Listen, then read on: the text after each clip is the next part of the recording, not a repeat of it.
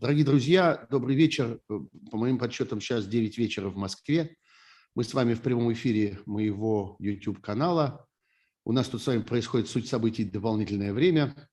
И это из тех стримов сути событий дополнительного времени, которые я веду вдвоем, приглашая разных замечательных гостей, гостей, которых вы в частности знаете по э, многолетним эфирам и программам на «Эхе Москвы», но вовсе не только на «Эхе Москвы», поскольку все эти люди обладают какой-то еще своей отдельной э, важной ценностью. Вот сегодня у нас Кирилл Рогов, человек, про которого всякие, кто читает по-русски, здрасте, Кирилл.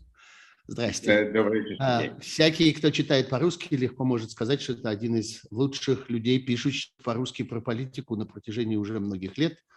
И еще с тех пор, как Кирилл работал Политру, с тех пор было очень много у него разных событий э, профессиональных в жизни. Он э, руководил разными э, редакционными подразделениями в разных прекрасных изданиях. Чаще всего это были отделы мнений или редакционные отделы. Кроме того, Кирилл один из руководителей фонда «Либеральная миссия» и в этом качестве ведет очень интересную работу в качестве политолога. Вообще про Кирилла можно сказать, что он политолог, что он специалист по взаимоотношениям между властью и обществом, что он очень хорошо разбирается во всякой социологии и социологических опросах и тонко умеет их интерпретировать, гораздо тоньше, чем многие другие, и вообще хорошо понимает, что происходит в России с политикой.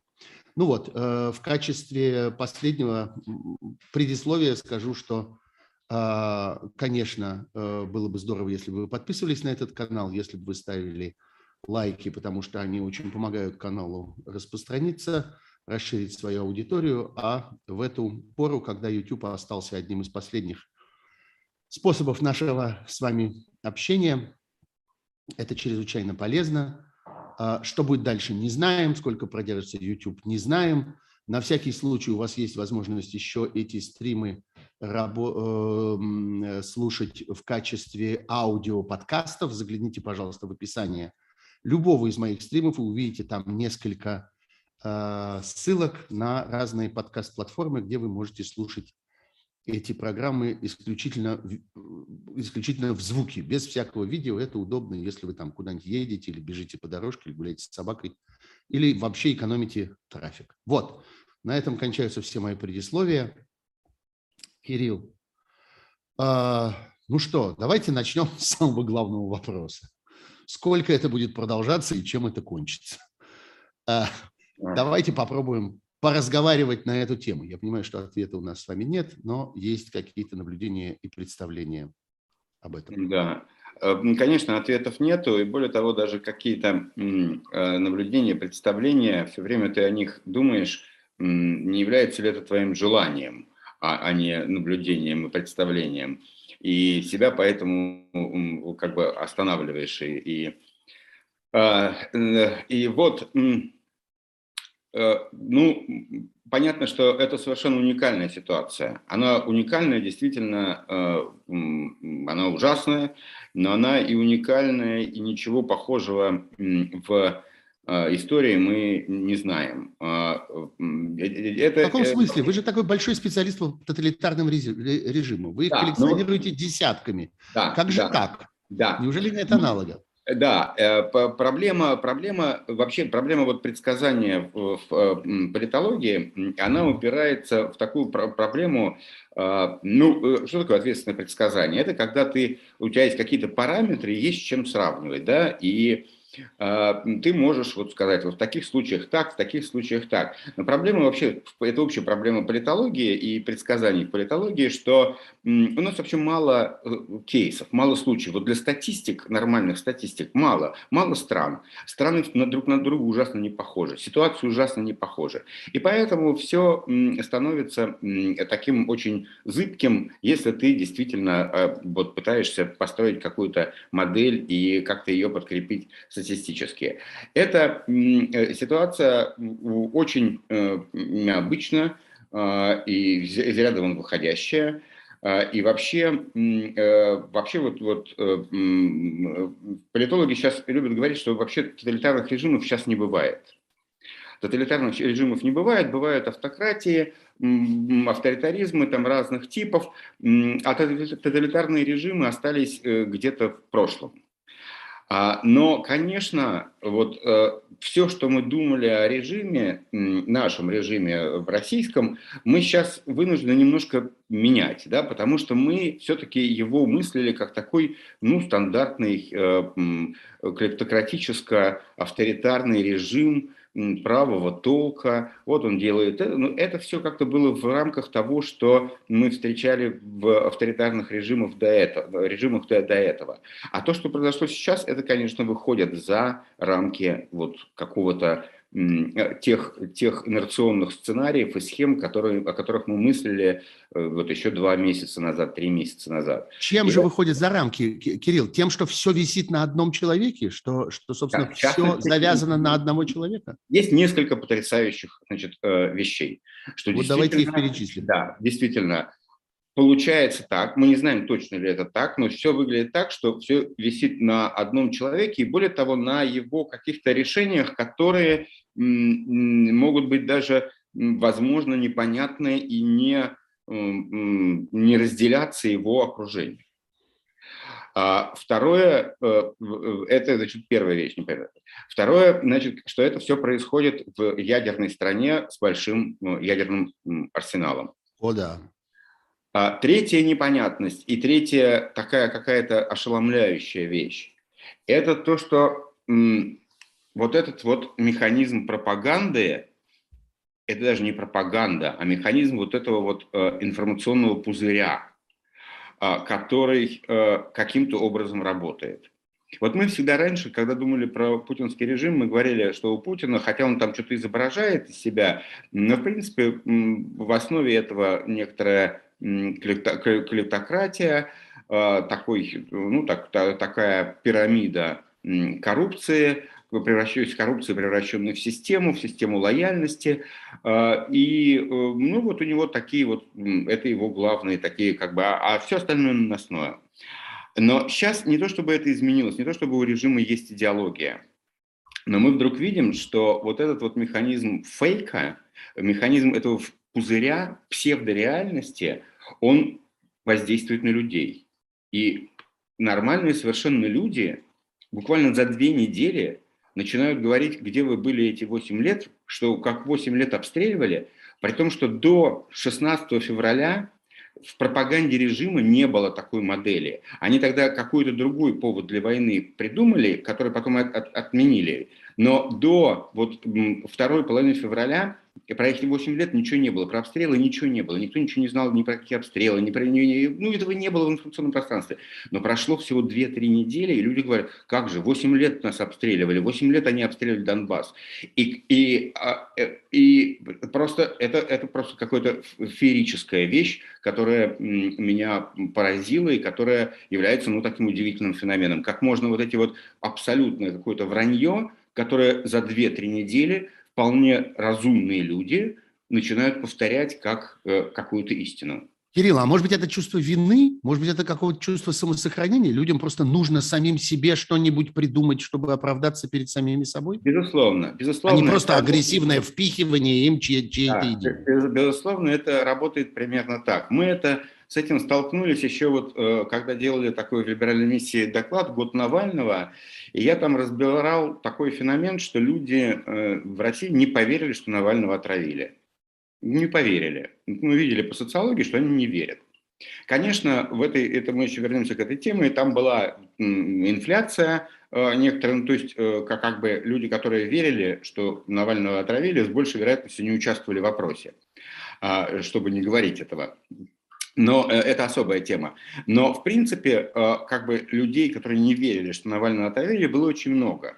И когда я разговаривал с такими людьми, это были достаточно просвещенные, нормальные люди с широким кругозором, то они говорили примерно так. Ну, вот я не верю, что вот он прям взял, взял вот так вот и раскрыл. Здесь что-то не то. Э, а если здесь что-то не то, то я вообще не знаю, кто там кого отравил, как, почему отравил. Ну, я не, я, я не понимаю, у меня нет информации, чтобы в этом разобраться. Я Слишком не понимаю. просто. Э, да, что ну, а, объяснение Навального слишком простое. После этого человек говорит, что я не понимаю, что происходит, я не верю никому из сторон, и я не могу с этим разбираться. И, конечно, это э, механизм самосохранения, который оставлял человеку возможность продолжать сотрудничать с режимом. Ну, продолжать свое дело делать где-то в режиме, внутри режима, да, ну, свое дело, там, кто-то преподает, кто-то там чего-то делает. И, и, э, то есть и для людей было страшно дискомфортно переходить к вере в то, что э, э, президент страны отдал приказ кого-то отравить. И ФСБ это исполняло, этот приказ. И вот чтобы не выйти в это пространство, где уже ты должен что-то делать, потому что ты, это диссонанс такой очень мощный, а чтобы остаться в некотором своем комфорте вот своего дела, своего там, мира, который вокруг этого дела создан, человек как бы э, да, э, совершает эту подмену информационную. Он, он не верит рациональным аргументам, он находит способ им что-то противопоставить все равно что, лишь бы попасть в зону неопределенности. И в зоне неопределенности он уже чувствует себя комфортно, потому что ему не надо совершать выбор, что его э, президент, возможно, убийца, или и что-то надо с этим делать, и, да, и он блокирует это. И, конечно, здесь тоже в значительной степени действует этот механизм, что люди, с одной стороны, боятся, боятся разрушения своего мира, и для того, чтобы этот мир не был разрушен, они делают ровно, они как бы пользуются тем, что предлагает, тем механизмом, который предлагает им э, пропаганда. А пропаганда пользуется одним очень простым механизмом. Она слушает, что говорят э, э, украинцы, и говорит точно то же самое точно то же самое. Ведь даже 8 лет, они как бы это э, такое клише э, у таких укра... у украинофилов э, радикальных, которые, когда им говорили, что вот начинается война, они говорят, война идет 8 лет уже. Да, да, я очень много получал ровно... таких очень да. много получал таких упреков, когда я задавал просто вопрос, скажем, у меня был заголовок одного из моих стримов там, будет ли война, я уж не помню, что-то вроде этого, ну, с каким-то вопросительным знаком. И на меня набросились буквально сотни людей со словами, что вы несете, в каком смысле, будет, не будет. Она уже 8 лет идет. Именно. Вы и что, вот 8 вы, лет не вот замечаете? Вы... Где вы были 8 лет? Да, это абсолютно, Сереж, абсолютно так и было сделано. Эти, этот, э, этот штамп э, украинских как бы таких, э, ну так, не радикально даже, а, а так взволнованных людей, волной, которые вот с украинской стороны на, на, войне, на этом были сконцентрированы, их штамп э, ровно заимствовали эти, эта сторона, и они делают так все время. Они все время э, зеркалят эти, э, эти аргументы и штампы. Там украинцы говорят, что русские обстреливают коридоры, мы говорим, что это украинцы обстреливают коридоры. И, и просто на каждом шагу они вот так... И э, от этого человек, которому не хочется разрушения своего мира, которому, который знает, что режим клеп, клептократический, но не хочет признать его Третьим Рейхом, видеть его Третьим Рейхом, он, увидев эту зеркальность, он говорит, ну, я не знаю, что тут. Одни говорят это, другие это. Все, ничего невозможно. И это позволяет ему остаться в этой зоне комфорта, где ему не надо признавать новое качество режима, в котором он живет. Кирилл, вот, я, вот вопрос, который я перефразирую из того, что я вижу в тех вопросах, э, которые в стриме нам задают. У нас сейчас одновременно в нашем эфире происходит еще и стримы, и люди имеют возможность задавать вопросы. Так или иначе, несколько человек у меня здесь уже успело спросить, а не сыграла ли во всем в этом роль, э, не, сыграл ли, э, не сыграл ли роль опыт вот этих почти, двух, почти двухлетнего существования в эпоху в эпоху эпидемии, когда тоже было ничего непонятно, я этого не понимаю, того не понимаю, эти врут, те врут, это слишком просто, поэтому я не верю ни тем, ни этим. В общем, вся вот эта ваксерская, антиваксерская битва, она тоже же была отчасти вот примерно в таких терминах. Может быть, как раз ну, вы тренировали может, это чувство? Может быть, отчасти, хотя это как бы, ну, она была, это было гораздо более такое нормативное событие, вещь, ну, действительно, совершенно непонятная болезнь, совершенно новое явление. Э, ну, да, поскольку люди не хотят подчиняться карантинным правилам, им проще сказать, что я в этом не разбираюсь, что-то такое, все врут, мне ничего не понятно. Примерно то же самое тут. Люди не хотят подчиняться пониманию того, что они живут в тоталитарной стране. Мне кажется, мне кажется, что здесь это, это более такое масштабное и масштабное событие, да, потому что речь идет э, о настоящей войне, о, о больших mm-hmm. жертвах а, и, и э, о каком-то вообще кошмаре, который люди не хотят видеть, да, и не хотят слышать про него, и э, хотят, чтобы вот он был перевернутый, потому что они не могут выйти из вот э, того, э, того комфорта, то, то, который вот у них существовал. Э, и это очень драматично, и и это удивительно. Нам казалось, что мир становится прозрачнее и прозрачнее, да, столько источников информации по сравнению, как бы, вот один из аргументов того, что нет тоталитарных режимов, тогда были как бы закрытые идеологические такие режимы. Вот там это режим, в котором ты получаешь только одну информацию, в котором только тебя со школы учат вот одной некоторой доктрине, и это такой, это такая мощный шкаф, который выстраивается там здоровый здоровая штука такая. А здесь как бы нету идеологии, ничего не выстраивается, все с колес, но при этом действительно такой информационный возникает пузырь, и вот это вот сочетание этого необходимости выбора очень трудного для человека, страха и этого пузыря, а, который не представляет собой связанные идеологии, но представляет собой какой-то какой набор а, таких Э, речек, за которые люди хватаются и вот э, существуют в этом пространстве. Это какой-то новый, по-моему, феномен, с которым мы не встречались, с которым человечество не встречалось, и который выглядит очень каким-то тревожным, потому что а, то, что мы считали что э, то, те механизмы, которые, как мы считали, а, обеспечивают довольно высокую прозрачность мира и не позволяют что-то делать, потому что это все становится известно, а выясняется, что нет. Что тут, придуман какой-то механизм, который все это блокирует и который всю прозрачность превращает, в, наоборот, в мутное стекло. И это новый феномен, с которым мы вот имеем дело.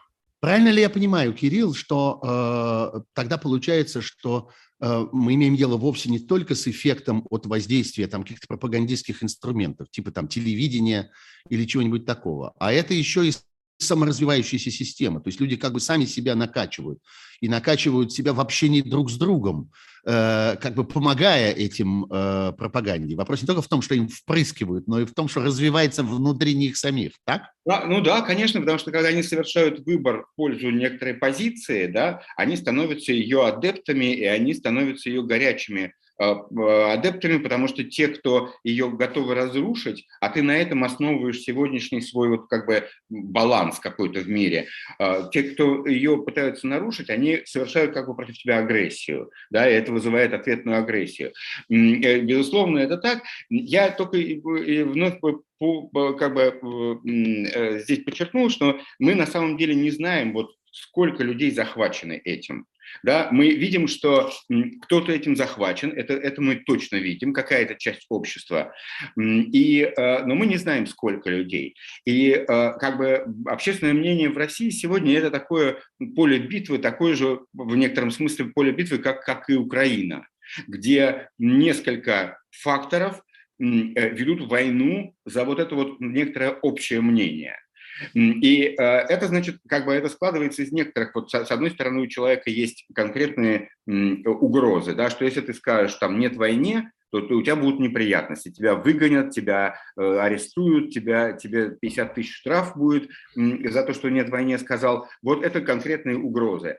С другой стороны, э, у тебя есть какие-то, какое-то поле смутных ощущений, и, и, и еще с одной стороны появляется вот эта вот группа людей, этой вот зомби-истерии, да, где вы были 8 лет, и, и они, они как бы, как бы Э, здесь э, репрессии, они должны погасить голоса тех, кто говорит «нет войне», а зомби-истерия должна представить тебе часть общества, которая говорит «да войне». И таким образом она должна представить, таким образом у тебя должно создаться впечатление, что большинство говорит «да» войне. И тогда обыватель оказывается уже в тисках. Он не может тогда не сделать ничего, кроме как присоединиться к этому большинству или воображаемому большинству. И вот так двумя направлениями работает этот, этот механизм. Кирилл, если это такая динамическая система, которая сама себя как бы разгоняет, сама себя разогревает, поддерживает и так далее – такой волчок, который крутится и за счет того, что он вращается, продолжает стоять вертикально. Но волчок как-то можно толкнуть, и он начинает качаться, он в какой-то момент сам себя как бы раскачивает все сильнее, возможно, наверное, какое-то воздействие, которое э, взломает эту саморегулирующуюся систему. Что это может быть? В какой момент в этот порядок странный, противоестественный, может оказаться снова внесен хаос? Ну, во-первых, он может быть взломан какими-то э, такими вот э, черными э, лебедями, а, а э, черные лебеди – это всегда такие белые лебеди, увиденные через черные очки. Обычные лебеди, увиденные через черные очки.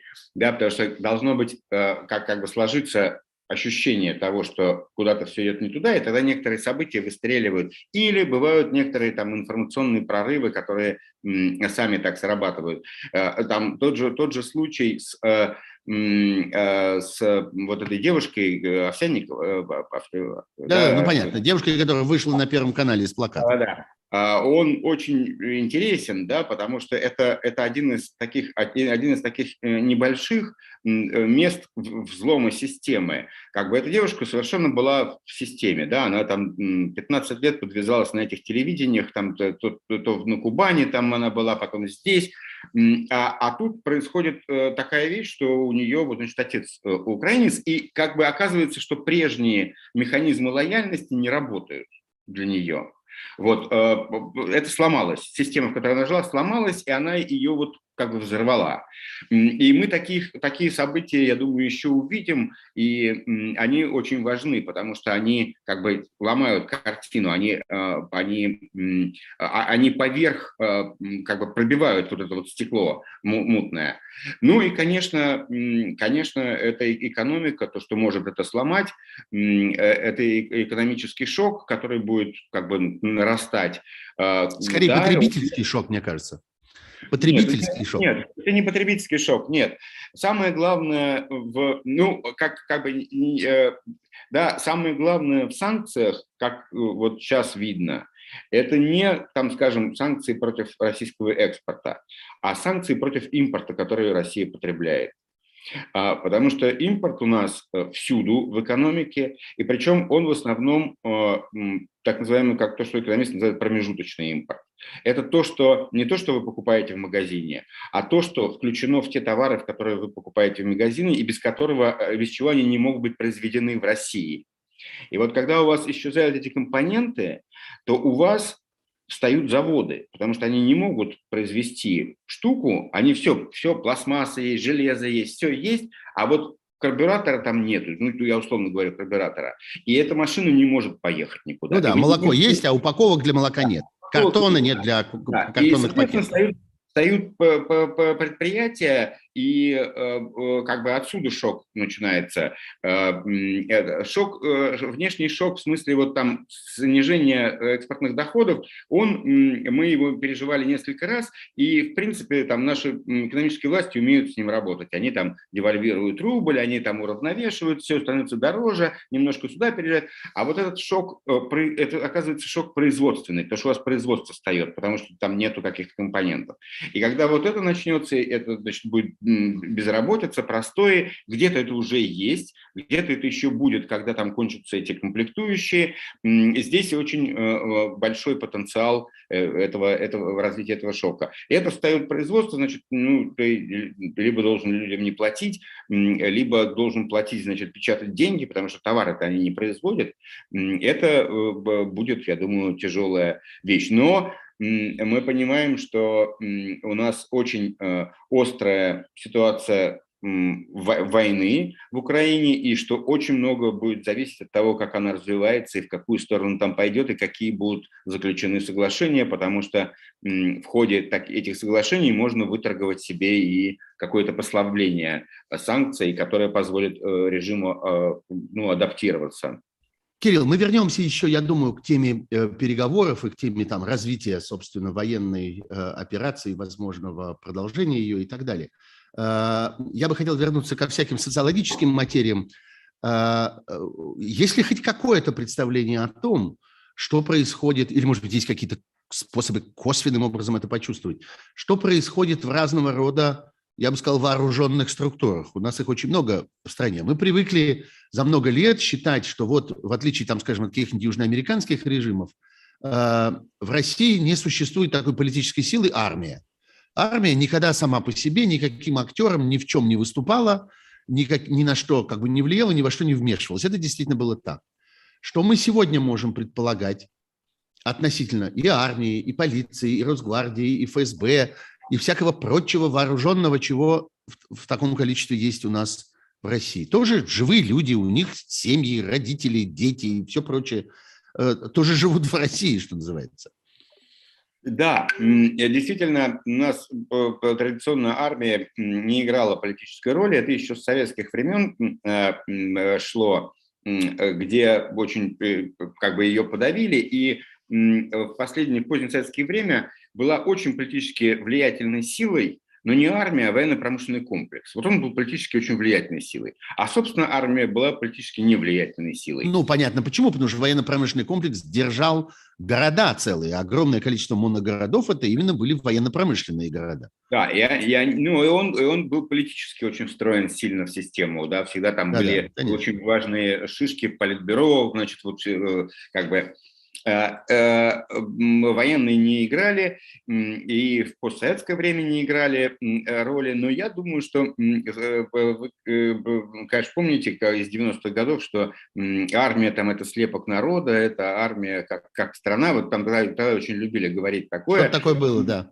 И я думаю, что это так и есть, и что вот та битва за общественное мнение, которое мы сейчас видим, да, которое разворачивается, э, которое вот ну, каждый день ее новости, да, закрытие, там, признание меты э, а, э, этим самым экстремистам, э, или там этот э, странный концерт Путина, э, борьба с теми, кто выходит «нет войне», это все вот эта вот война за общественное мнение, за то, чтобы заставить обывателя поверить в то, что есть некоторая консолидированная провоенная позиция. И я думаю, что это борьба и за армию, потому что армия и спецслужбы, они в конечном итоге будут идти в фарватере этого некоторого общего мнения. Да? Они будут, оно на них давит так же, как и на всех, так же, как и на бюрократию и на всех.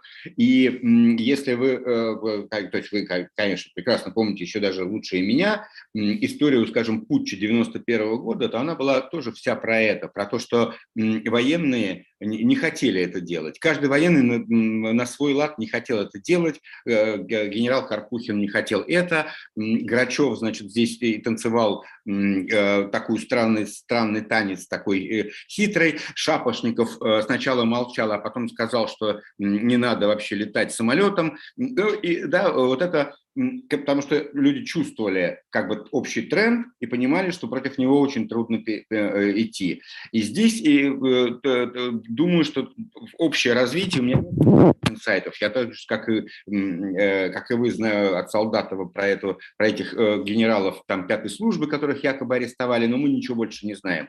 Но я думаю, что общее... А Солдатова могу... имеется в виду Андрей Солдатов, Андрей Солдатов да, да эксперт по всяким проблемам обороны и безопасности. Очень рекомендую найти и почитать то, что он пишет тем, кто интересуется. Да, да, да. Угу.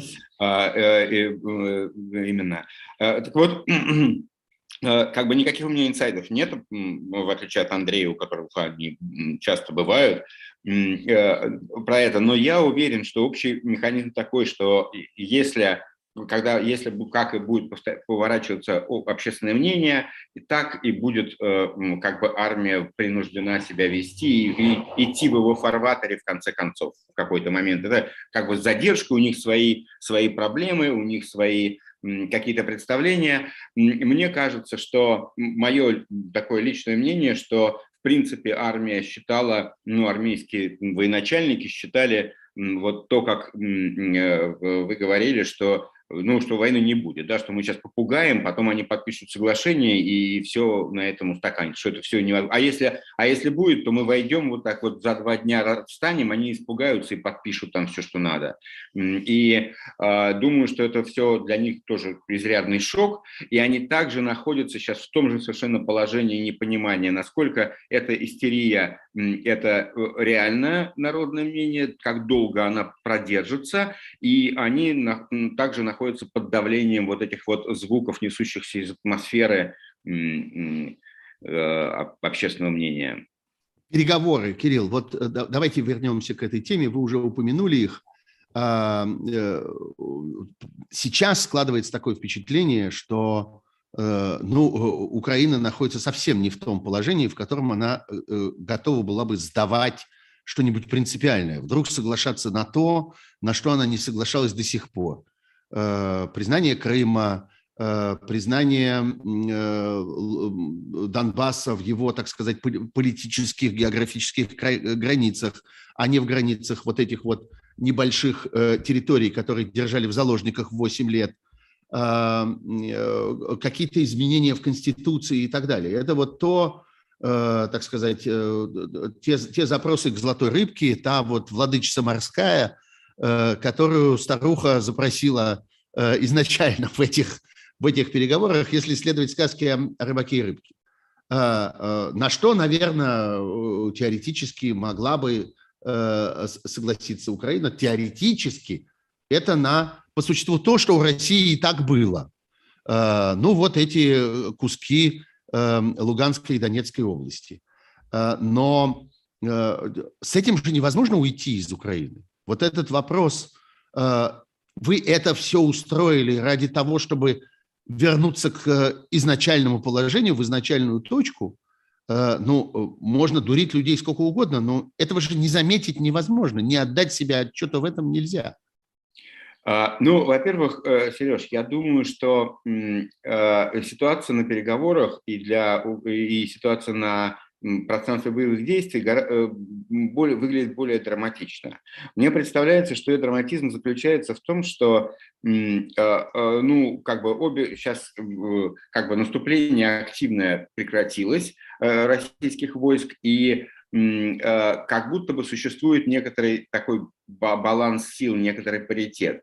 Но на самом деле э, этот э, паритет, он очень хрупкий и тревожный, потому что как бы есть опасность истощения сил. И есть, как это было, в какой-то момент возникло такое ощущение, что это есть на стороне российских войск, это опасность, что просто сейчас их все наступление развалится, да, и армия просто не сможет воевать так и в отношении Украины есть эта опасность, что вот где-то близка та точка, когда э, потеряется вот это вот чувство, потеряется и э, как бы и в общем для обеих сторон очень высок риск а, относительно Украины, на чем вы основываетесь, Кирилл? Какие, какими вы пользуетесь здесь источниками, я, знаками? Потому я что основ... у меня нет такого ощущения относительно Украины, признаться. Я, я, я основываюсь на э, том, э, как бы на, на, на тех э, эксперт, в основном экспертных оценках военной ситуации, которые дают западные источники, прежде всего английские и американские.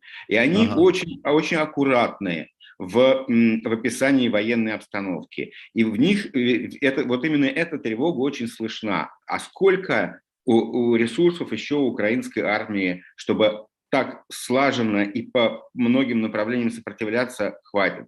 И хватит ли этих ресурсов, если русские будут как-то восполнять свои ресурсы. В общем, здесь все непросто. И обе стороны как бы находятся в таком, э, как мне представляется, в таком положении, э, что они, с одной стороны, боятся, что для обеих сторон наступит этот час, момент X, когда вдруг ну, они начнут проигрывать, потому что как-то разваливается все.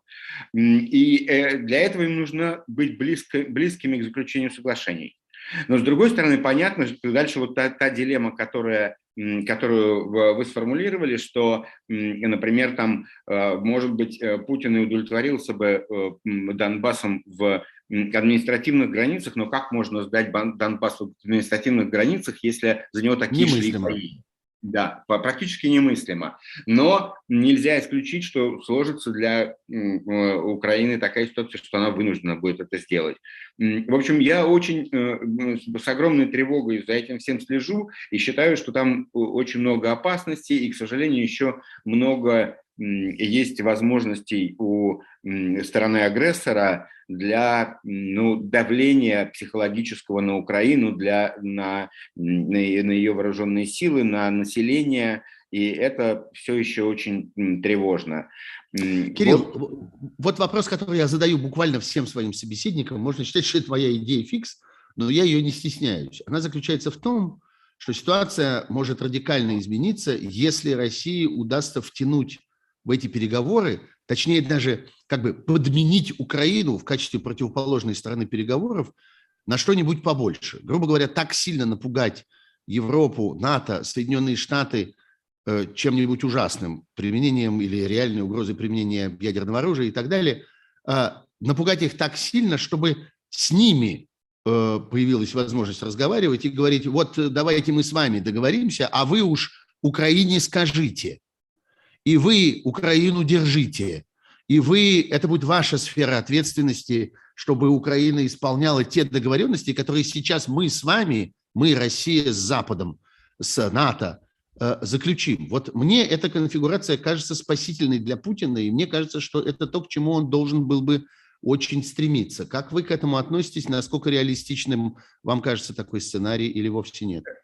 Этот сценарий сейчас не выглядит очень реалистичным. Он может приобрести реалистичность в результате каких-то дальнейших событий, но сейчас он не выглядит реалистичным, потому что надо понимать, э, что сейчас западные правительства находятся под огромным давлением общественного мнения, которое радикальнее, чем эти правительства вот в своем отношении к России и к Путину.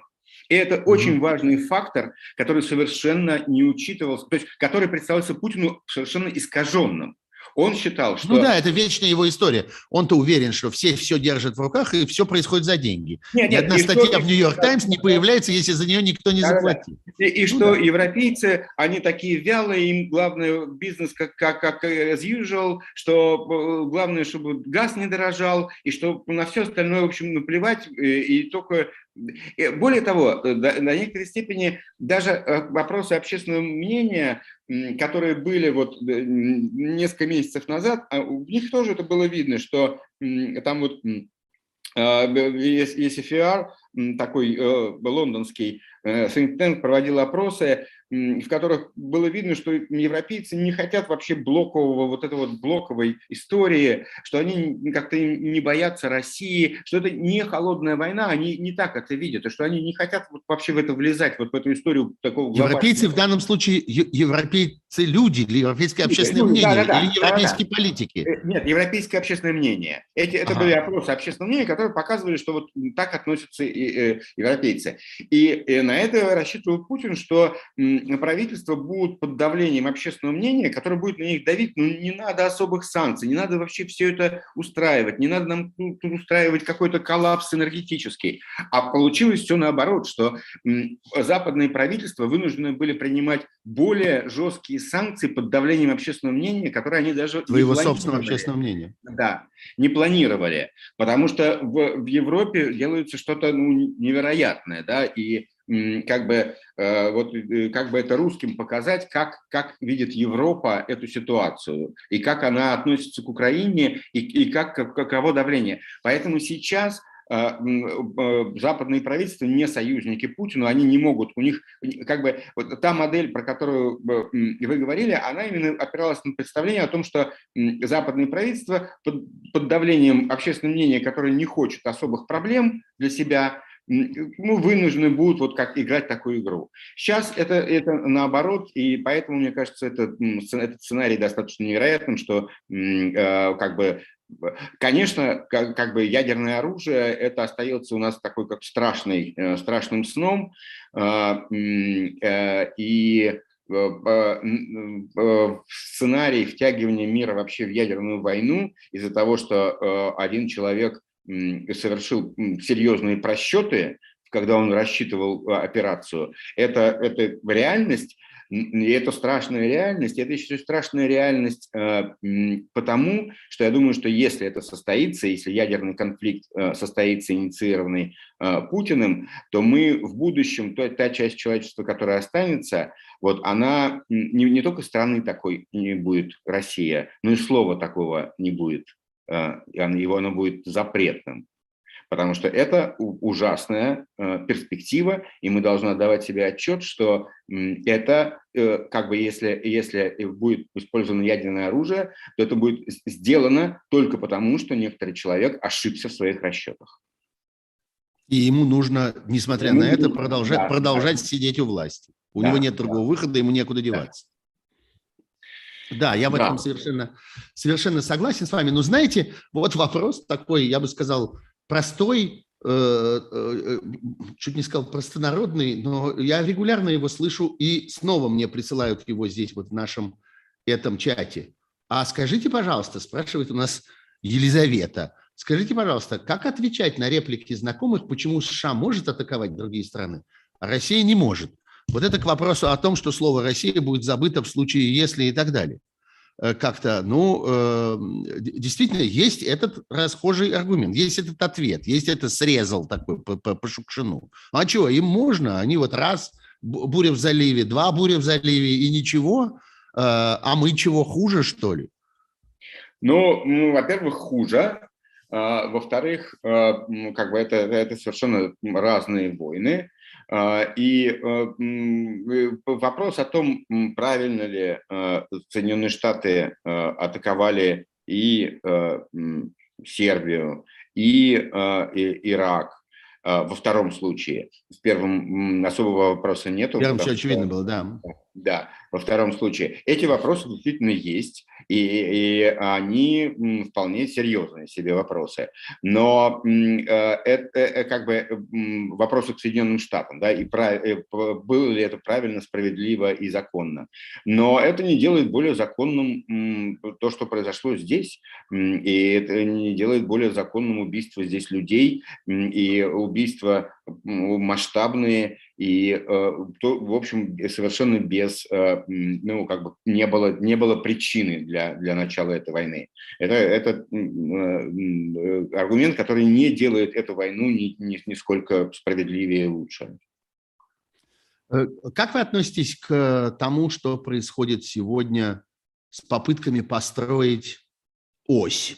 Ну, все-таки мы эти попытки видим, что очень большие надежды на противовес в виде Китая, очень большие надежды на то, что э, как-нибудь мы там найдем альтернативу, э, говорят люди вокруг Путина, когда я здесь употребляю «мы». Вообще нас очень упрекают, э, Кирилл, кстати, в том, что мы с вами иногда говорим «мы», мы говорим «наш» в отношении президента и так далее. Да, это вот те, те так сказать, рефлексии, от которых очень трудно очень трудно отделаться, и э, они как-то лезут в речь сами. Ну, окей, Россия пытается найти в Китае какой-то противовес и альтернативу. Это действительно так.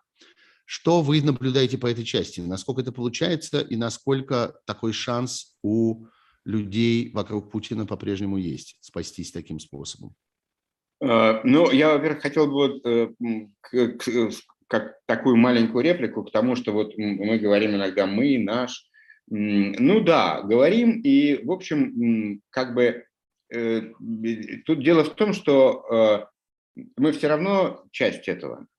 И я сторонник, что в политике существует коллективная ответственность. И э, коллективная ответственность на русских как нации, безусловно, есть. Потому что, ну, как вы так сделали, что вот у вас вот такое все возможно? Э, Все-таки э, ответственные нации, ответственные нации считаются нации, которые умеют делать так, чтобы это было невозможно. И в этом смысле мы все э, в этой лодке и часть своей такой общей, общей вины, на мой взгляд, несем. А что касается Китая, то это парадоксальная история, и я говорю, я шутил так несколько лет, что э, вот уже после Крыма, что вообще объяснить э, стратегию Владимира Путина очень легко, если предположить, что он просто китайский шпион. И он действует в интересах Китая. И тогда все очень логично. Да? Такая впереди могучего Китая бежит такая, в общем, ну как бы моська, в том смысле, что это гораздо более слабая политически и экономически страна, и атакует, значит, э, Соединенные Штаты и Запад всячески, значит, э, кусает, вот, нападает. И э, для Китая эта ситуация очень хорошая. Они, во-первых, они э, видят, э, мы вот обсуждали это долго с Александром Габуевым, э, этот вопрос, что, во-первых, Китай наблюдает вообще возможности Запада в таком конфликте. Что Запад может? Какие у него предельные возможности экономические, там такие сякие для, в, в, в такого рода конфликте. И примеряет По... это к тем конфликтам, которые он, может, и сам бы не прочь, типа да. Тайваня. Да, да, и он знает, и он теперь знает, видит, какие сценарии, какие опасности в таком конфликте могут быть. А, да, он, он обладает гораздо большим знанием относительно того, как это может развиваться, что и может к, к этому лучше готовиться. Да.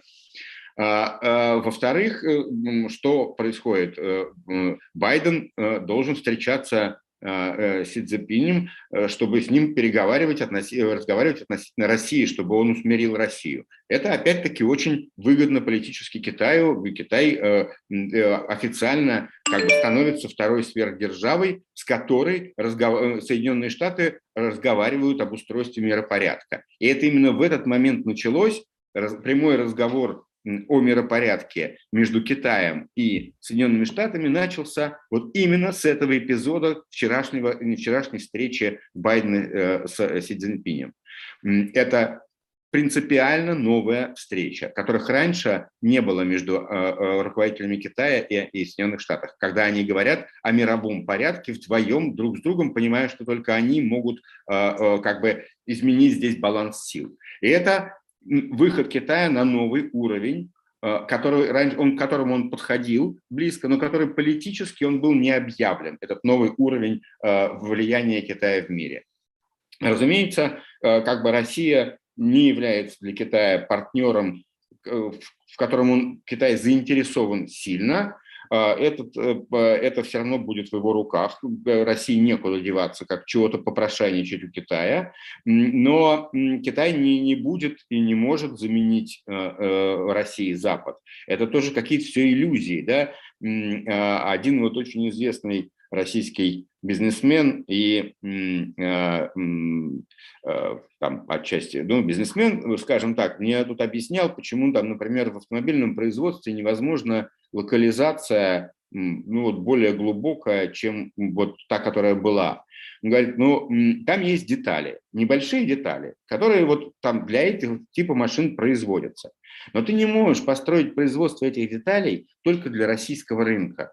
Тебе надо построить завод, который будет их делать. И он будет их делать для этих машин, которые в России, в Турции, там-то, там-то. Вот у него будет такой широкий рынок. И тогда этот завод будет рентабелен.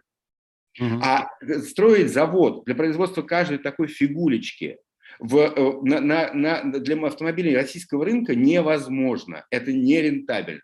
Это вылетит в, в трубу все. И в этом смысле, как, предположим, э, вот как люди думают, вот у нас сейчас вот Китай все заменит, там, что он вам заменит в, в КАМАЗе? У него таких деталей нету. Он, он либо будет вам, э, скажет, вы теперь не производите КАМАЗы, а я вот вам теперь привезу, привезу наше железо под наши автомобили, и под него у меня есть такие фигурочки. Или Китай для нашего КАМАЗа будет строить какое-то там производство, чтобы под наш КАМАЗ что-то э, туда, это поставлять, эту деталь? Нет, это, это невозможно. Поэтому это вся, все рассуждение об импортозамещении, оно совершенно э, э, у людей, это люди, которые не понимают, как современное производство устроено как, как, как э, устроены эти взаимосвязи и цепочки поставок. И, ну, и цепочки Кирилл, в головах у людей схема гораздо более простая. Китай будет покупать то, что нам, России, то, что России теперь не продают, и перепродавать нам, России, как бы на сером рынке. Вот роль Китая. Мы в Китае будем Китай добывать... Китай делать не будет, потому что Китай не, не будет ссориться с Соединенными Штатами и подрывать свои бизнесы из-за этой ерунды, которая ему совершенно не нужна. Она нужна Путину, да, но Китаю она не нужна. И зачем он будет э, рисковать своими деньгами? Что-то будет, да, что-то будет поставлять, что-то будет из-под полы, э, что-то так, но это будет немного, потому что э, как бы много это очень трудно экономически устроить. Потому что, опять-таки, вот как бы у нас никогда таких санкций не было, вообще не было экономик, которые оказывались в такой ситуации. Вот э, все говорят, там, Иран 40 лет под санкциями. Хорошо, вы представьте себе 79 год, там, Иран, эту экономику. Это э, такие индустриальные экономики середины прошлого века, да, в которых, в общем-то, большая часть всего и производилась внутри страны. Хорошо, вам обрубили доходы, вы медленнее все производите. Иран не, не вырос ни на йоту с 1979 года по ВВП на душу населения, он на том же уровне, но он дальше и живет этим. А теперь у вас экономика, которая вся погружена в эти цепочки добавленной стоимости, международные цепочки, международные технологии, вся на серверах, дигитализирована, черт знает чего. Это совершенно другая экономика. Такую экономику вообще никто никогда не пытался выпилить из мирового производства. Это невозможно ее выпилить из мирового производства. Это какое-то дикое событие, какое-то, это какой-то такой э, мега-герострат экономический, который вот это вот придумал вдруг, это все обрубить. А, это совершенно другая экономика. Она не существует. Ей надо вернуться на предпредыдущий технологический уровень, чтобы это было возможно более-менее импортозамещаемо делать. И это будет очень драматичное возвращение. Друзья, я напоминаю, что это программа «Суть событий. Дополнительное время». Здесь у меня в эфире Кирилл Рогов, замечательный российский политолог, эксперт, комментатор и вообще пониматель всего, что связано с с российской международной политикой. Я призываю вас подписываться на этот мой канал. Я призываю вас награждать нас этими лайками, которые важный технический фактор для того, чтобы канал распространялся все шире. Кирилл, я хотел бы прийти, э, э, перейти на время к близкой нам с вами теме, э, к медиа.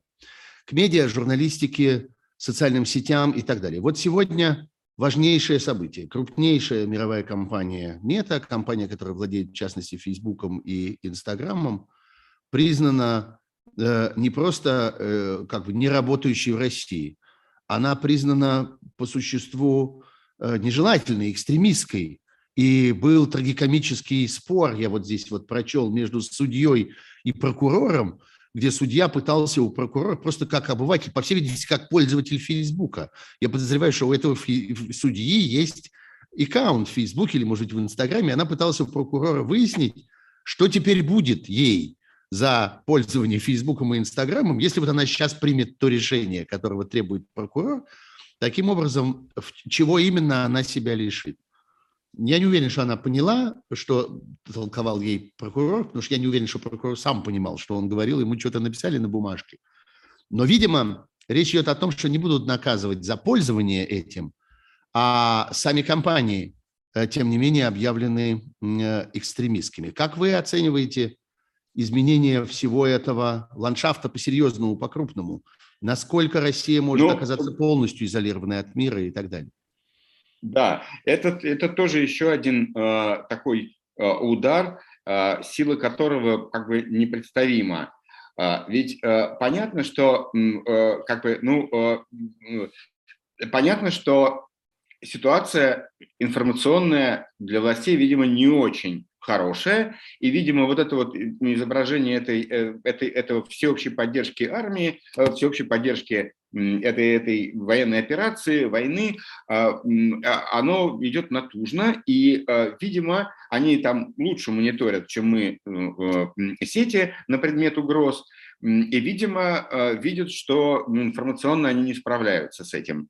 А, и потому что э, ведь надо понимать, что мы, с нашей точки зрения, э, значит, ну, они закрывают Инстаграм, Фейсбук, чтобы, значит, там не распространялись свободная информация и оппозиционные мнения, чтобы люди не видели, как много есть ну, сообществ. Чтобы не распространялась информация о количестве жертв, как я понимаю. Да, да, да. Это то, чего они боятся Но... больше всего. Да, да, да, согласен. Но хотя э, это тоже важно, то, что я сказал, потому что социальные сети позволяют людям видеть большое количество людей, э, которые думают так же. Это очень важный фактор. Это, это мега важный фактор. Да, и да, да, да, конечно. Да. Это меняет атмосферу для них.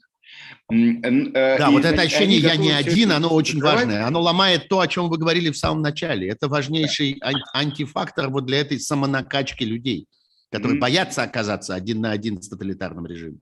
Да, и, э, но э, социальные сети это не только, и вот э, Facebook и Instagram, это же не только вот про политику. Там политика, э, политический контент занимает не такую большую долю. Ну, в Фейсбуке побольше, но э, Instagram это, это, э, это бизнес to бизнес и бизнес to people. Да? Это же огромное количество малых бизнесов и средних, для которых Инстаграм является важнейшей площадкой представления себя. Это, это, это, это гораздо более такая могучая, вросшая в жизнь общества социальная система, социальные механизмы. И это тоже будет огромный шок для огромного числа людей. И э, огромный шок, э, особенно для молодых, для всех молодых возрастов. И, и, и я, я хочу сказать просто, что это еще не пройдет бесследно. Это, у этого будут последствия некоторые, которые не сразу выявятся, но которые будут, потому что э, это, опять-таки, как и с экономикой, нельзя вот ты эту экономику строил такую современную, а вдруг ты решил со всеми порвать отношения. И что ты с этим будешь делать, у тебя ненужная какая-то фигня стоит.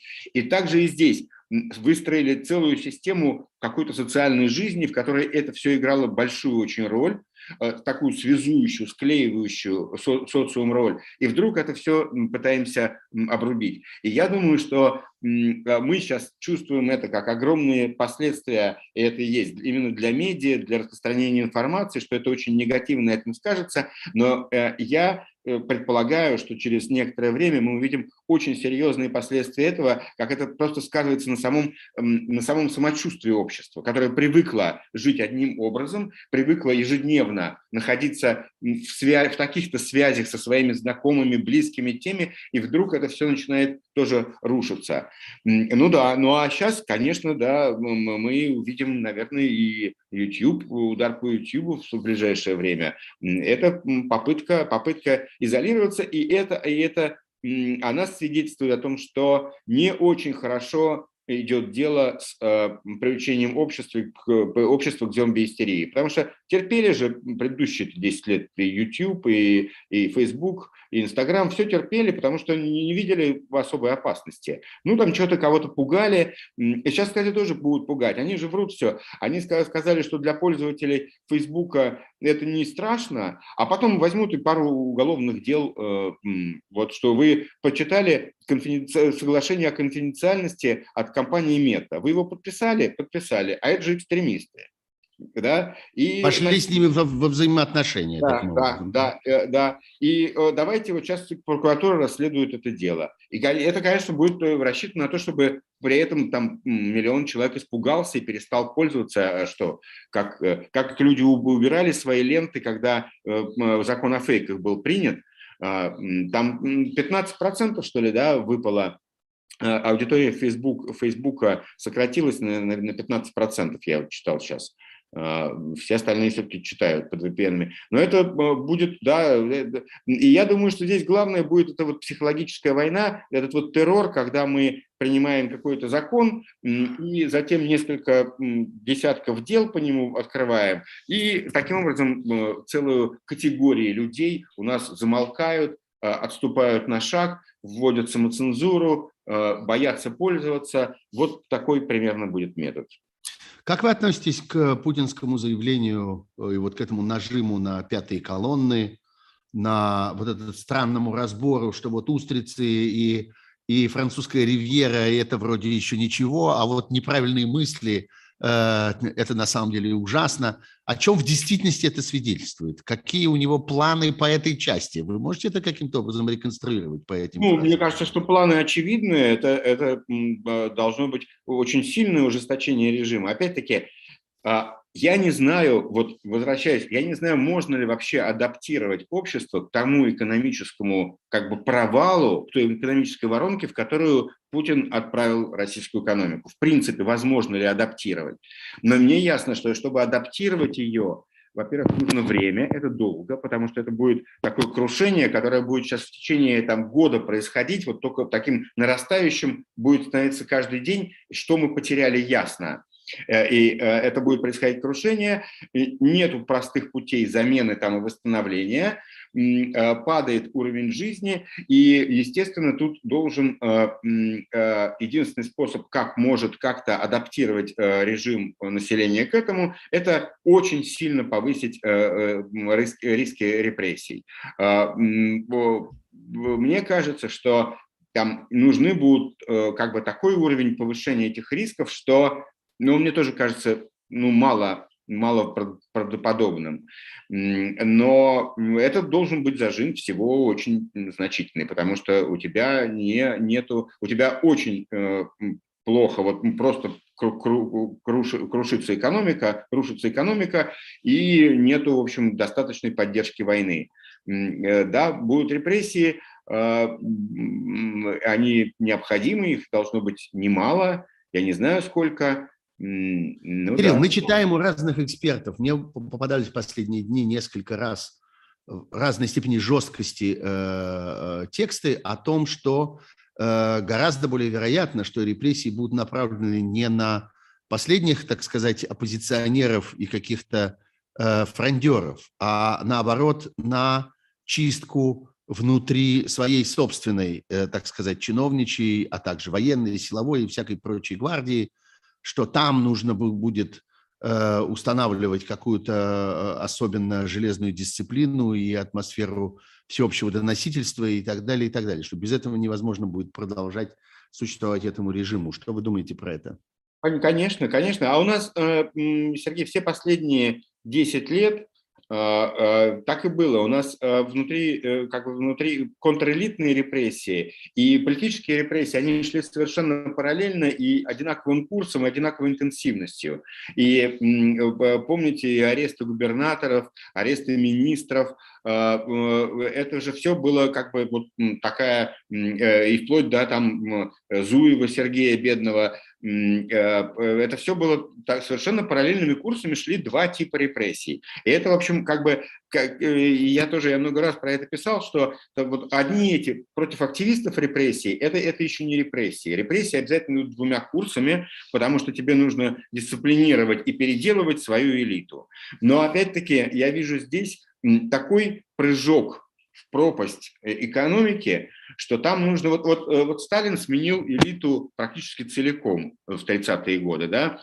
Он вот просто заменил тех, ту, ту, та элита, которая была там, к 29 году большевистская, просто ее заменил на новую.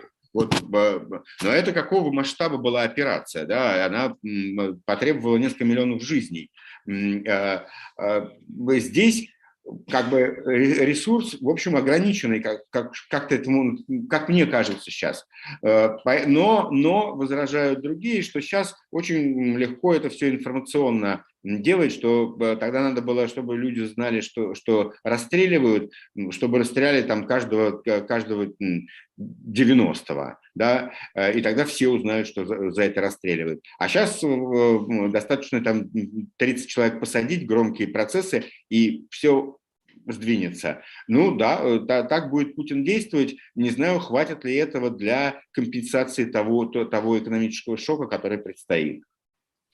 Я хочу ответить на вопрос глубоко личный, который я здесь получил от э, Ольги Патриной, по всей видимости. А вот Инстаграм, спрашивает она, был ли важен лично для вас, только честно. Ольга, послушайте, для меня Инстаграм был не важен, в том смысле, что он у меня был очень плох и мал, и я сам осознавал это как свой большой недостаток и большую недоработку, потому что я-то прекрасно знаю, что Инстаграм был в России мощнейшим инструментом для общения с аудиторией, с довольно большой массой людей. И я бы очень хотел освоить Инстаграм и через него продвигать то самое, что я продвигал через свои всякие Фейсбуки, а именно работу всяких гражданских проектов. Э, редколлегии, вот в которой мы э, вместе с Кириллом э, работали довольно долгое время. Кирилл был членом жюри редколлегии. Э, диссернета, последнего адреса и так далее, и так далее. Я бы очень хотел э, научиться пользоваться Инстаграмом, но не смог, потому что все-таки оказалось, что это инструмент, так сказать, другого, другого поколения, и мне так и не удалось его, э, его в должной мере освоить. Но вот что касается, что касается всех этих медийных историй, есть экстремистская точка зрения, Кирилл, о том, что Россия готовится к полной изоляции, когда уж никакие VPN не помогут э, и никакие обходы блокировок. Речь идет просто о механическом перерубании кабеля, превращении э, интернета в интранет. Э, как в этих обстоятельствах сможет существовать общество, сможет существовать Россия, и как мир сможет все-таки пытаться воздействовать на Россию? Он, несомненно, хочет это, это сделать. Что вы думаете про это? Э, ну, я, я хотел э, еще раз подчеркнуть про Инстаграм, что Инстаграм был важнейшим экономическим да -да. механизмом, важнейшей экономической инфраструктуры России. Весь мелкий индивидуальный бизнес в огромной степени сидел Э, в Инстаграме, как в своей витрине. Да? Люди делали витрину своего бизнеса в Инстаграме и продвигали себя на рынке через этот инструмент. Это э, э, имело совершенно массовый характер на уровне микробизнеса, на уровне индивидуального бизнеса. Вот. Что касается перерубания рубильника, я, ну, я не специалист в этом, но как все-таки говорили специалисты, вот еще, когда это обсуждалось год-другой назад, что все-таки для того, чтобы работала внутренняя сеть, ее надо строить, да, и всю эту конструкцию нужно выстраивать довольно долго и изначально э, строить такую архитектуру, чтобы она была автономной. Россия э, сидит на, сидела на западном интернете, на мировом интернете, и ничего такого не строила, автономной никакой э, архитектуры. И я думаю, что это будет, ну, либо невозможно, скорее всего, невозможно просто это сделать. Поэтому будут паллиативные э, именно меры, как сейчас. А, вроде, с одной стороны, судье можно пользоваться э, Фейсбуком, а с другой стороны, за это могут и арестовать, если ты, конечно, не судья. Если захотят. Да. да. Да, Кирилл, э, вопрос, который много раз в разных интерпретациях встречается э, в нашем э, чате здесь, да и я получаю его при подготовке к разным стримам в социальных сетях, это вопрос о железном занавесе, вопрос о закрытии страны. Мы многие годы исходили из того, что в манерах, так сказать, путинской верхушки, путинского режима обратная идея, что уезжайте все – валите отсюда. Как-то чем, чем больше уехало, так сказать, недовольных нами, тем лучше, э, и нам только легче. Э, меняется ли эта ситуация, на ваш взгляд? Может ли трансформация режима путинского привести к тому, что наоборот он захочет запереть страну, закрыть, прекратить выпускать людей, и это будет еще одним инструментом репрессий? А, да, я считаю, что есть такая опасность. Появилась э, некоторая аргументация ну, некоторая э, логики, которая подталкивает к этому. Действительно, в течение последних лет в основном режим считал для себя полезным э, такую политическую иммиграцию, когда люди, недовольные режимом, уезжают. И сейчас мы видим вот волну этой политической иммиграции. Э, и, но сейчас у него возникнут несколько проблем. Я думаю, это будут проблемы с менеджментом компаний, с бюрократией и с IT-сектором. Эти все три категории будут э, бежать, и чтобы сохранить управляемость и сохранить э, как бы особенную управляемость э, вот менеджерами и бюрократией, у режима может возникнуть такое понимание, что надо захлопнуть дверь, чтобы управлять... Держать квалифицированные кадры. Да, да, чтобы управлять ими было легче, чтобы у них не было такой опции, закрыть им эту опцию. Ну, может быть, она не совсем до конца, но попробуют притворить, прищемить ноги а, э, людям. Я думаю, это очень вероятно. Ну, во всяком случае, как я понимаю, экономические э, меры здесь, э, они, в общем, уже заявлены. Уже сегодня э, эти ограничения на продажу вообще любой оборот недвижимости э, для людей, которые там как-то связаны с недружественными странами и так далее. Я думаю, что вот эти экономические рычаги удержания, так сказать, ремни удержания, они могут оказаться очень существенными, может быть, даже еще раньше, чем введут выездные визы. Может быть, хотя я думаю, что для огромного количества людей, например, то же самое чиновничество, у них, например, у всех, ну, очень большого количества, какая-нибудь часть семьи находится за границей, а, и что это получается, что у них на них это тоже распространяется, и ну, тогда для них создается очень мощная стимуляция работать на то, чтобы режим не выжил, а, и чтобы они вернули свою собственность и Э, вернули полноценную какую-то жизнь. Здесь э, все-таки э, палка о двух концах, и я думаю, что как бы там элиты а, наши не бойкие, но элиты среднего уровня, их позиция, ну еще она может, это как и с военными, да, опять-таки, если эти люди чувствуют, что военная истерия победила, что Путину удалось создать вот эту, по крайней мере, видимость а, массовой поддержки, а, что он усиленно как бы пытается заявить, то они будут более лояльны. Если они чувствуют, что внизу э, трухляво и что люди не верят, то такой саботаж элиты – это очень важный фактор, который может э, очень сильно менять ситуацию. Не, не сразу, не очень быстро, но очень сильно. И мы это видели в 80-е годы, когда элита не, не хочет подчиняться начальству, что начинаются такие процессы, которые очень трудно их вот, да, потому что э, такого рода люди, они же не говорят там, что я пойду на площадь, нет войне.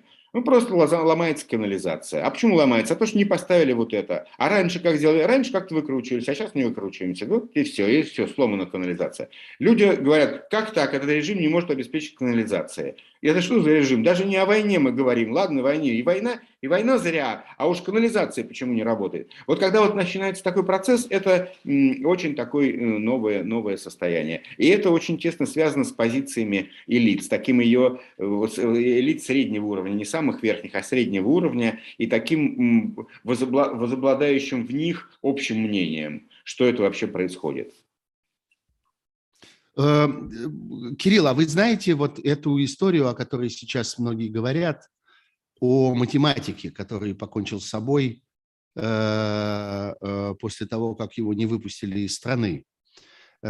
Слыхали эту? Я слыхал, но я не знаю да? никаких подробностей. Ну да, вот мне несколько человек написали об этом и говорят о том, что это вообще могло бы оказаться таким русским случаем Буазизи. Помните, вот э, а, был, да. был такой, да, да, это уже теперь, так сказать, с маленькой буквы, такой политологический термин, случай маленького человека, который, трагедия которого оказывается важной для всей страны целиком. Это имя, по-моему, в Тунисе, да, был да, этот Тунисе, такой Тунисе, зеленщик, да. торговец овощами, что-то такое, да, да. с гибели которого, собственно, началась, э, началась революция. Ну вот действительно, очень хочется, чтобы об этом узнало больше людей о том, что э, вот, вот перед нами совершенно конкретная трагедия. Человек, который э, сначала столкнулся с этой машиной, потом машина его мучила две недели или три недели, держали его в обезьяннике, буквально в, в, э, вот за решеткой в каком-то полицейском отделении, а потом, когда он оттуда вышел, он настолько был как бы в таком отчаянии от того, что с ним произошло, что э, покончил с собой.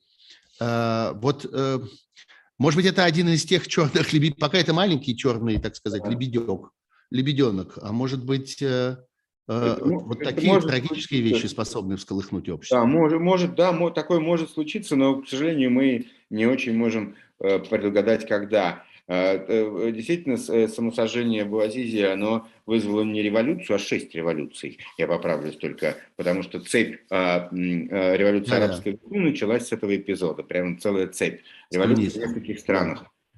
А, вот, но, но, к сожалению, мы не можем, вот, мы не, не, не можем это предвидеть. Это, это феномен неожиданности революций, и как бы он давно в социологии обсуждается, а, э, как и есть понимание, революции вообще всегда неожиданные, а, и э, это в частности связано с тем, что вот как бы э, власти создают нам одну картину общественного мнения, которое не соответствует реальности, но в которой они нас убеждают, они, вернее, не нас, а обывателя, среднего вот обывателя. Но бывают такие моменты, когда что-то в картинке ломается, и она переворачивается. То есть люди понимают, что оно устроено общественное мнение не так, что оно не так, что им выдавали это, эту ерунду, и происходит мгновенная консолидация э, вот тех, кто не знал, что их много, и э, какой-то такой э, мощный сдвиг. Но мы не можем это прогнозировать, не можем предсказывать этого. Кирилл, может быть, последняя тема, но я не, не хочу без нее обойтись. Э, завтра, по всей видимости, мы услышим приговор Навальному.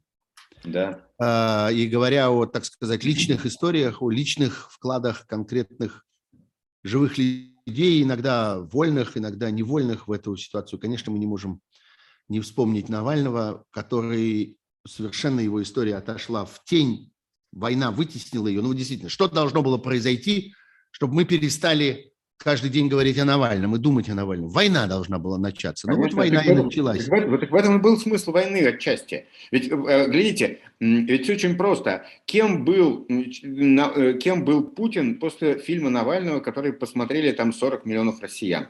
Он был главой мафии. А сейчас он глава хунты. Это лучше. Да, это некоторый, некоторый прогресс. А, как вы вообще оцениваете этот суд?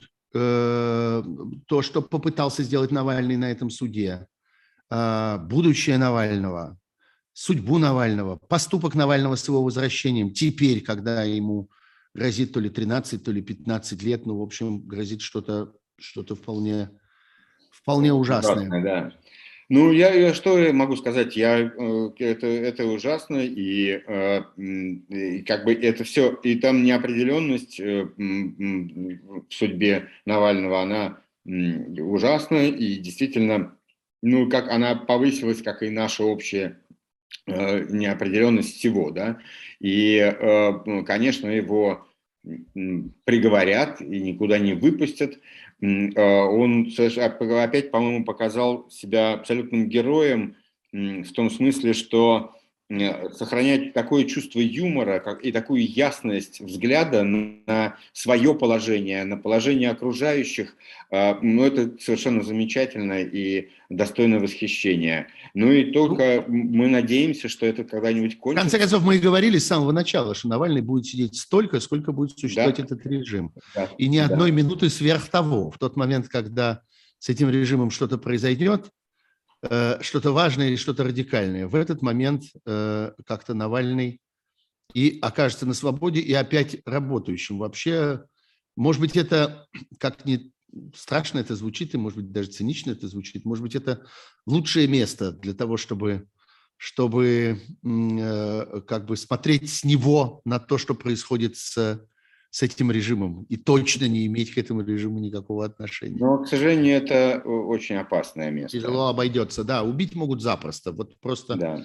Может быть, это надо произносить это... это, может быть, надо произносить это вслух, чтобы на какой-то микрон снизить эту да. опасность. Убить да. могут в любую секунду, и это э, надо всем понимать, всем тем, кто рассуждает сейчас о Навальном, опасность. кто вспоминает Навальному какие-то прежние грехи, непонятно зачем, кто что-то такое в чем-то сомневается, опять занимает вот эту позицию, что «а я не знаю, а есть разные мнения на этот счет, а я как-то не могу сказать уверенно, а вдруг все не совсем так, как на самом деле».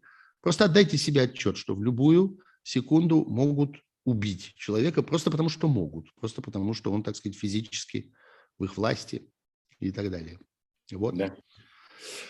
Ну что же, спасибо большое, Хорошо. Кирилл, спасибо огромное, интересные разговоры. Как всегда, ваш взгляд не похож на взгляд других, не похож на мой взгляд, и мне интересно это очень выслушать. Я очень надеюсь э, снова вас увидеть на моем канале, и на Эховском канале, который, как все видят и все понимают, очень быстро развивается сейчас. Эхо возрождается, возвращается, я этому очень рад.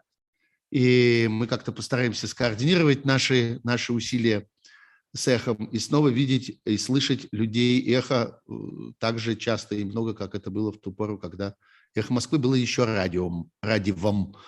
Э, спасибо, Кирилл. Счастливо, Счастливо. спасибо. И спасибо до встречи. Всем. Спасибо всем, кто нас смотрел, всем, кто ставил нам лайки, всем, кто подписался или еще подпишется. Э, не забывайте про канал, мой канал Сергей Пархоменко на YouTube. Я стараюсь вещать регулярно и приглашать всяких замечательных людей. Спасибо. Всего хорошего. Счастливо.